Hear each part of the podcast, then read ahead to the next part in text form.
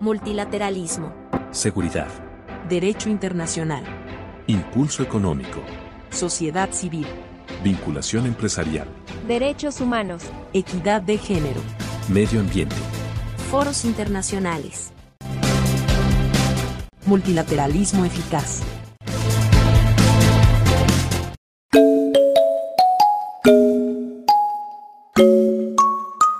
¿Cómo están? Bienvenidos a un episodio más de Multilateralismo Eficaz. Eh, ya saben, el podcast donde hablamos sobre los temas de la agenda de política exterior multilateral que tenemos en la Secretaría de Relaciones Exteriores. Y esta ocasión eh, tenemos un invitado especial, nuestro colega Rodrigo Riojas de la Dirección General eh, para Temas Globales, que nos va a platicar sobre el séptimo retiro del Grupo de Amigos de Monterrey eh, sobre financiamiento para el desarrollo. Está conmigo mi colega Alexis Galindo y pues bienvenidos a todas y todos y pues Rodrigo, platícanos de inicio de qué se trata este retiro. Pues primero muchas gracias Itzel y Alexis por la invitación. Eh, creo que es una excelente oportunidad para platicar un poco más eh, sobre el retiro, que es un, un evento que realmente, al menos desde la Dirección General para Temas Globales, cobra muchísima importancia por, por la transversalidad que tiene. Pero pues les cuento un poco. Eh, el Retiro de Amigos de Monterrey eh, es un encuentro que se hace año con año desde, eh, desde hace ya ocho años. Esta fue la séptima edición, donde se reúne a la comunidad internacional que, que tiene, que trabaja en el tema de financiamiento para el desarrollo para discutir eh, sobre los temas que más apremian en, la agenda de, financiamiento, sobre todo de cara al foro del ECOSOC sobre financiamiento para el desarrollo. Pero pues ustedes se preguntarán qué es financiamiento para el desarrollo. Es, eh, en resumidas cuentas, eh, la agenda multilateral que se encarga de encontrar los medios de implementación de todas las agendas globales de desarrollo que suscribe la comunidad internacional. Eh, entonces, básicamente tiene que ver con, recursos financieros y recursos económicos. Eh, tiene, tiene varios rostros el, eh, el proceso de financiamiento para el desarrollo. Y pues para México es muy importante porque hemos sido sede de todos los retiros y lo organizamos desde sus orígenes, desde sus inicios, con los gobiernos de Alemania y Suiza, y Suiza perdón, quienes colaboran en principio pues con, con, contribuciones financieras, pero también de manera sustantiva para, para todas, las, este, todas las discusiones y, y demás asuntos que, que, se discuten aquí. Eh, el retiro tiene un aspecto muy particular a diferencia de otros procesos multilaterales y es que eh, se lleva a cabo bajo las Chatham House Rules, que quieren decir que eh, si bien están presentes todas las personas en un mismo lugar, hay un acuerdo eh, mutuo y común en el que en las minutas o en las discusiones o en las referencias que se hagan a, los resultados o demás em, anotaciones de, en este caso, el retiro, eh, no se dice quién dijo qué. Entonces hay mucha libertad de, de expresarse y de pues, generar un ambiente muy, muy franco y un diálogo muy, muy honesto. Entonces, es por eso que, que para nosotros es tan especial el retiro. Hola Rodrigo, ¿qué tal? Eh, este, buenas tardes. Eh, yo me pregunto, ¿cuántos países son los que participan en este grupo de acción? Eh, en principio, toda la, toda la membresía de Naciones Unidas está invitada a participar en el retiro.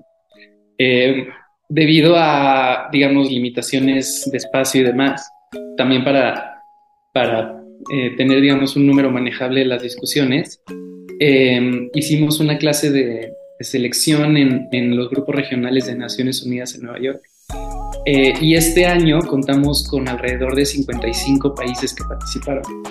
Em, ahora es importante decir que la participación en el retiro no, no se limita a, Estados miembros de Naciones Unidas, em, también eh, incorporamos a otros, como le llamamos nosotros, Em, actores interesados o partes interesadas, lo que en inglés sería stakeholders, que en el caso del proceso de financiamiento para el desarrollo incorpora eh, pues a la banca multilateral para el desarrollo, em, a organismos eh, internacionales y agencias de Naciones Unidas como el PNUD o el UNTAD, etcétera, eh, además de las instituciones de Bretton Woods, es decir, el, Fondo Monetario Internacional, el Banco Mundial, y pues además de todo ello tenemos también una participación importante del sector privado eh, y sociedad civil, en donde se incorpora también un componente de, de la academia, entonces la verdad es que es súper diverso.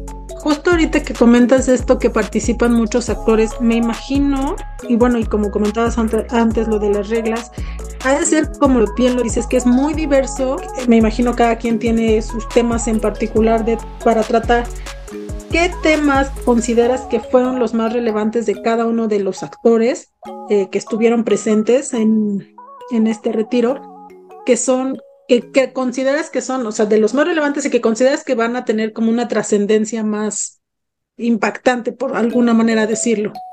Ya, pues igual y dando un pasito para atrás, em, es muy importante destacar que en esta edición del, esta edición del retiro se desarrolló en un contexto eh, como de mucha expectativa, eh, dado que el año pasado, durante la Asamblea General, eh, se mandató que se explorara eh, hacer una cuarta conferencia internacional sobre el financiamiento para el desarrollo. Esto, ¿Esto qué quiere decir en otras palabras? Es como una oportunidad para, si bien no, no tanto como presionar el botón de, reset, pero sí una oportunidad súper valiosa para posicionar temas que em, son sumamente pertinentes para la coyuntura del 2023 en adelante, que no necesariamente lo fueron, por ejemplo, en el 2015, cuando fue la, la tercera conferencia internacional sobre financiamiento. Entonces, ciertamente, eh, hay algunos temas que se asocian de manera más importante con, con ciertos grupos eh, interesados o, regiones o, o, países. A modo de ejemplo, podemos, podemos este, destacar, digamos, el tema de deuda, eh, sostenibilidad de la deuda, que ha sido un tema importantísimo desde que, digan, bueno, lleva, lleva siendo un tema fundamental desde, desde hace ya décadas, pero a, raíz de la, de la pandemia de COVID-19, donde a la par hubo una muy importante crisis de deuda y sostenibilidad de la deuda, sobre todo en, en el sur global y en los países menos adelantados, eh, pues muchos países eh, y algunas organizaciones de la sociedad civil siguen abogando de manera muy fuerte para que haya una acción más importante para resolver este tema. Em, de pronto, por ejemplo, hay también ciertos países del, norte global más desarrollados quienes tratan de empujar em, el tema de los recursos privados para el desarrollo y de las formas para movilizar estos recursos, cómo hacerlos más eficientes, más transparentes, de qué manera se puede incorporar eh, o, digamos, empatar los intereses y, digamos, la promoción desde el sector público para que estos recursos privados lleguen a donde tienen que, a donde tienen que llegar. Em, existen también eh, grupos y, actores interesados, por ejemplo, en, en asuntos de, de financiamiento sostenible, orientado, por ejemplo, a, atender crisis paralelas como la crisis ambiental o la de la pérdida de biodiversidad, la de desertificación, eh, etcétera. Podría, podría seguirme y, este, y, decirles más, pero pues tal vez esto da un poquito eh, una, una, fotografía de, de, cómo están acomodadas las piezas este ¿Nos podrías contar si alguno de ellos abordó todavía la crisis de post-COVID? ¿Podría decirse la recuperación?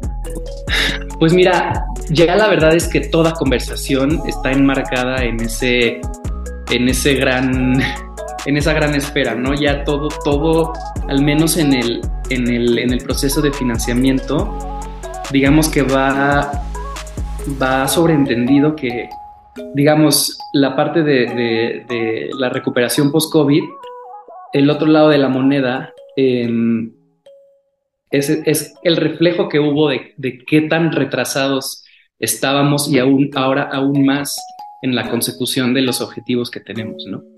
Eh, y por lo mismo esta, urgencia de revitalizar la agenda, dado que precisamente la agenda de acción de Addis Abeba, que fue suscrita en 2015, previo a la pandemia, no responde en, en muchos aspectos a la realidad que existe hoy en día.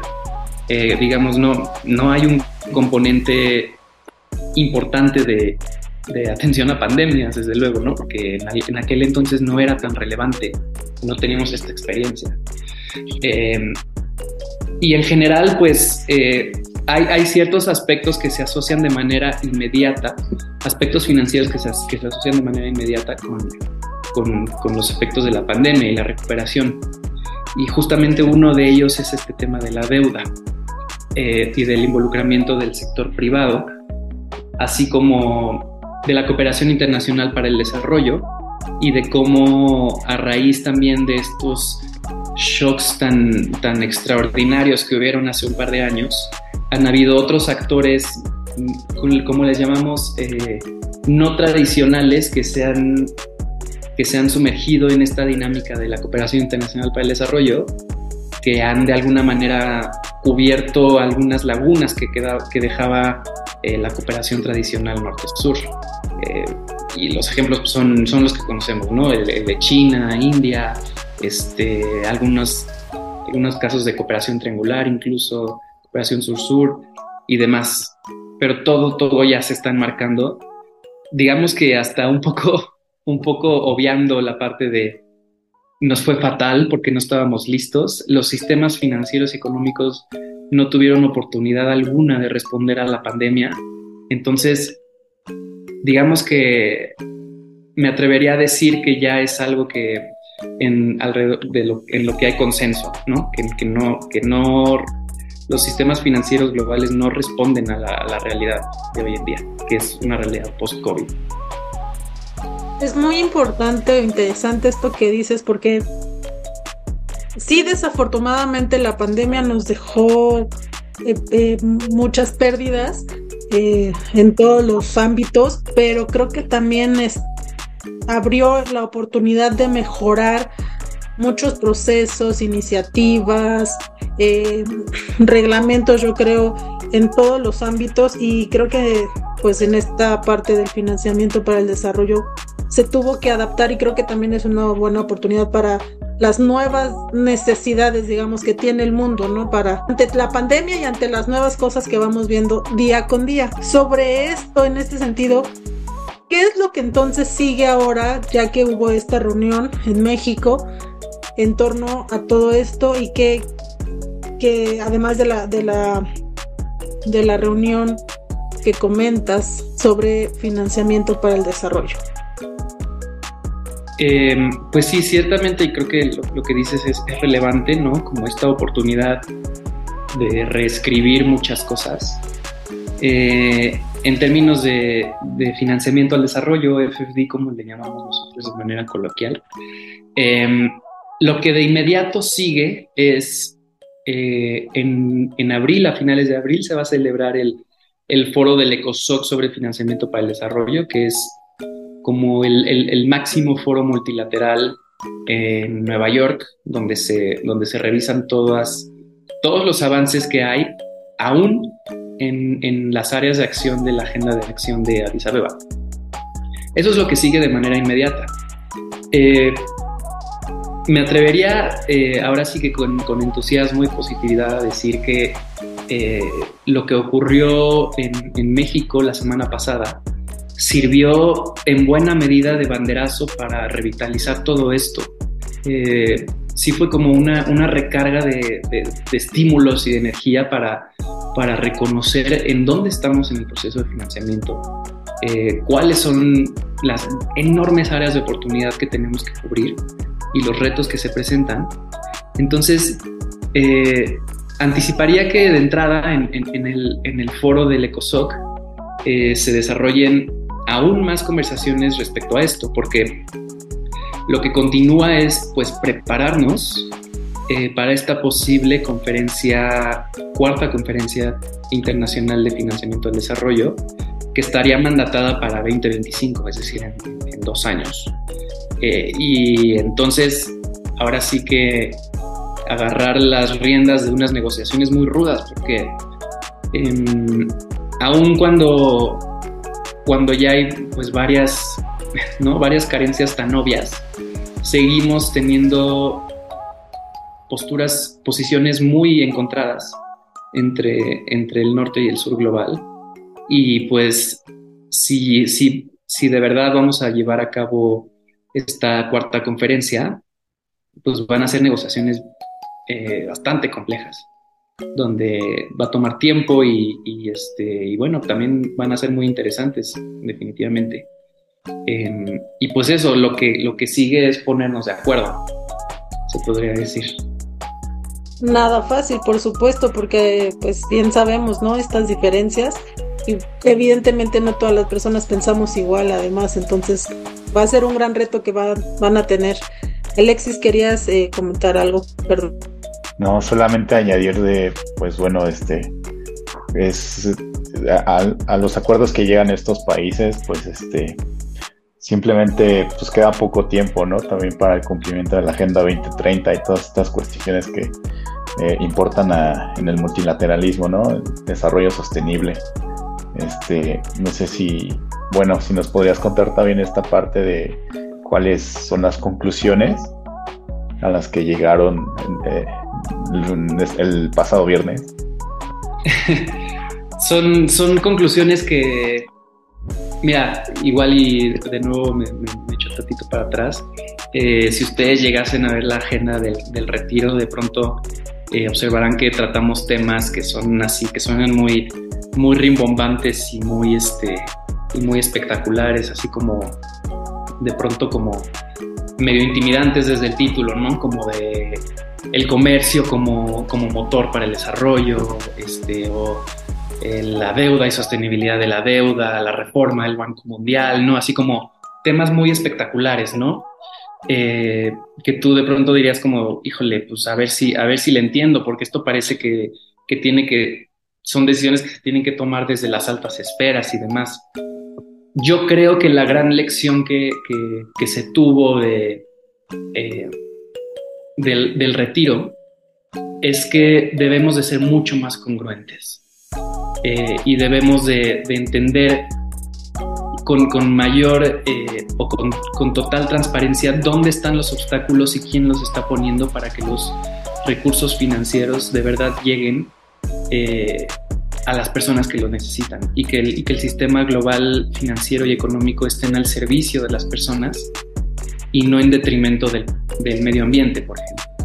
Em, hay, hubo, podríamos, podríamos entrar en, en, asuntos como, como que es necesario alinear eh, las, los recursos financieros con, con las, los objetivos de las tres agendas de Río, que tengamos que hacer sinergias con, con, los recursos privados y, por ejemplo, eh, la, la, los recursos del, del GCF o del, o del GEF, etc.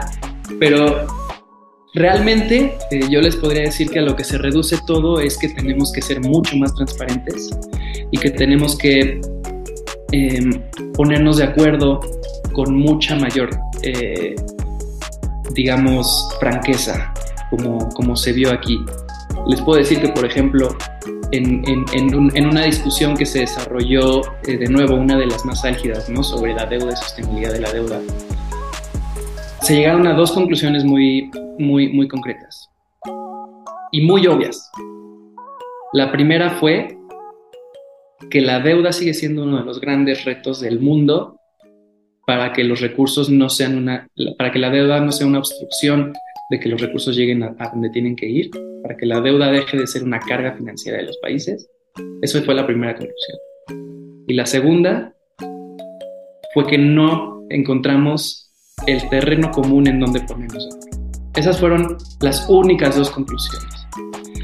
Y, y podemos irnos a asuntos de, de, números y, mil gráficas, indicadores, etcétera, pero nos van a llevar al mismo lugar. No estamos poniéndonos de acuerdo. Y los recursos, pasa el tiempo y los recursos no llegan a donde tienen que ir para que podamos cumplir con los objetivos de desarrollo sostenible, con los acuerdos de París, con ahora con el marco eh, post 2020 de biodiversidad, etcétera, y así se sigue acumulando. eh, y estamos, como, como decías Alexis, muy cerca, ya estamos, ya rebasamos la mitad del camino desde que se suscribió la Agenda 2030 hasta la, hasta la fecha en la que en teoría deberíamos de cumplir todos los objetivos que nos pusimos. Y estamos seriamente retrasados. Entonces, la verdad es que también uno, yo creo que uno de los, de, los grandes, de las grandes aportaciones que da el retiro para, para estas personas que en el día a día se involucran en temas pues muy serios y están en las discusiones en Nueva York y tienen poco tiempo de descanso y este digamos una, dinámica eh, algo rígida en, en, su manera de trabajar. Es que es que aquí llegan justo a estas a estas a estos hallazgos muy precisos, muy particulares, que justamente el, el, ambiente abierto les permite con mayor franqueza decirse las cosas y saber como de, ok, es que creo que el tema es que no nos estamos escuchando de verdad eh, y no estamos siendo recíprocos. O hay una carga eh, de un, bagaje institucional del que yo no me puedo desprender que me obstruye este, digamos, eh, corresponder de la manera en que, en que, nos hemos comprometido, etc. Em, en general es eso. Em, el retiro, ya como, como en términos más institucionales, pues lo que, lo que hace el retiro es producir un, resumen nada más de lo que la gente eh, aquí a la Cancillería viene a, digamos, a, decir y a dialogar, etc. Nosotros hacemos un resumen el cual no, no busca generar eh, una negociación ni que lleguemos a acuerdo alguno, todo lo contrario. Lo que busca es simplemente reflejar las posiciones, em, qué tan contrapuestas están y este que refleje pues, un, como un sentir muy, muy fiel de, dónde, están, dónde están las cosas en estos temas pues, que nos, nos implican a todos de manera directa o indirecta y lo queramos o no. Fíjate que es muy importante, bueno, o sea, a pesar que suene como que nada más se hace un resumen de, de, las, de lo que dice cada, cada parte, creo que es muy importante que podamos entender y conocer lo que piensan también las otras personas, las otras partes, porque probablemente así la gente pueda llegar más fácil a acuerdos, ¿no? Que, que, al parecer, es lo que vemos, que es lo que hace falta, que realmente la gente se ponga de acuerdo y sobre todo en temas eh, pues de financiamiento, que siempre hay ciertas, em, ciertas dudas de cómo se maneja. Entonces creo que este tema que, que, comentas de la transparencia, de que se está viendo cómo, cómo hacerlo mejor para que puedan llegar esos recursos, también es muy relevante para que podamos entender todos y, y todas Em, hacia qué es lo que falta, quién falta o quién no, quién sí ha hecho esto, etcétera, ¿no? Creo que, creo que es muy importante este retiro. Y tengo una última duda que, que, además cuando trabajamos en estos temas me nace a mí y he escuchado que a otras personas les nace muy nato decir, ¿por qué amigos de Monterrey si no estamos en Monterrey? Sí, es correcto. Y, ahí, muchas gracias por, sacarlo porque ya se me estaba eh, pasando dar esa parte del contexto. Eh, se denomina Amigos de Monterrey porque en 2002 eh, México fue el primer país en convocar a una conferencia internacional sobre estos temas, una conferencia multilateral enmarcada en procesos de Naciones Unidas que tratara de abordar estos temas de manera conjunta. Y fue precisamente en Monterrey.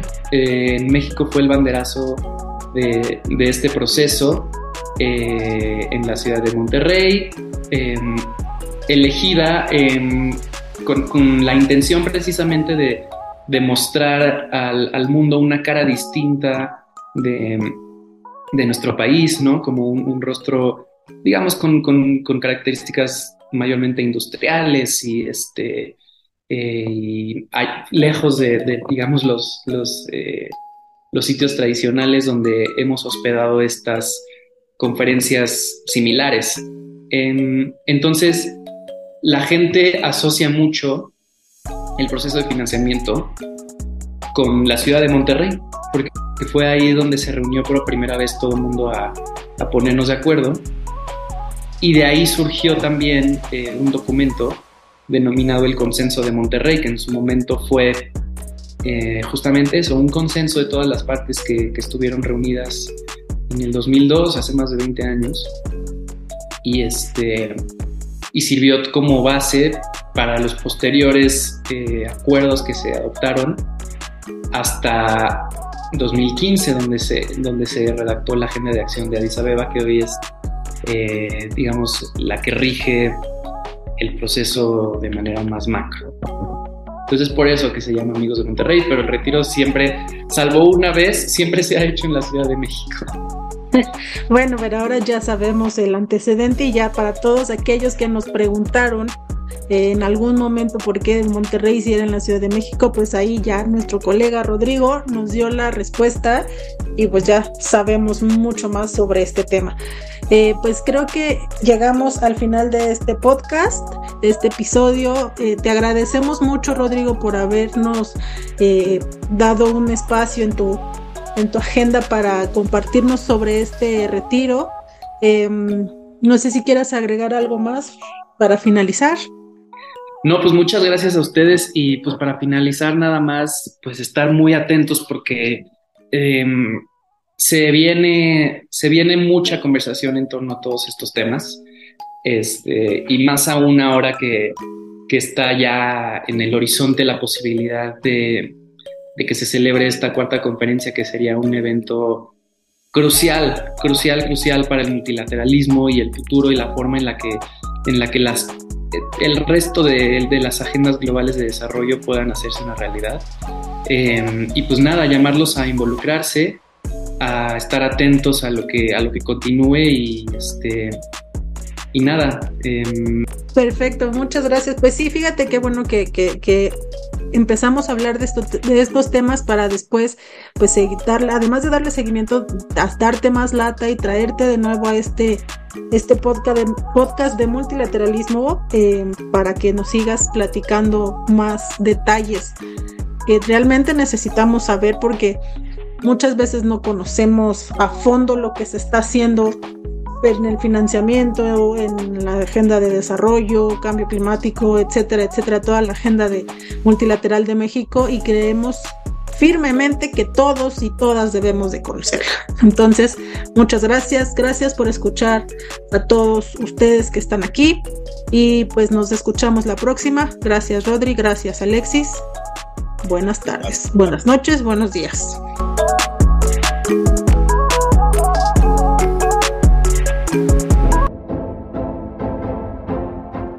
Multilateralismo. Seguridad. Derecho internacional. Impulso económico. Sociedad civil. Vinculación empresarial. Derechos humanos. Equidad de género. Medio ambiente. Foros internacionales. Multilateralismo eficaz.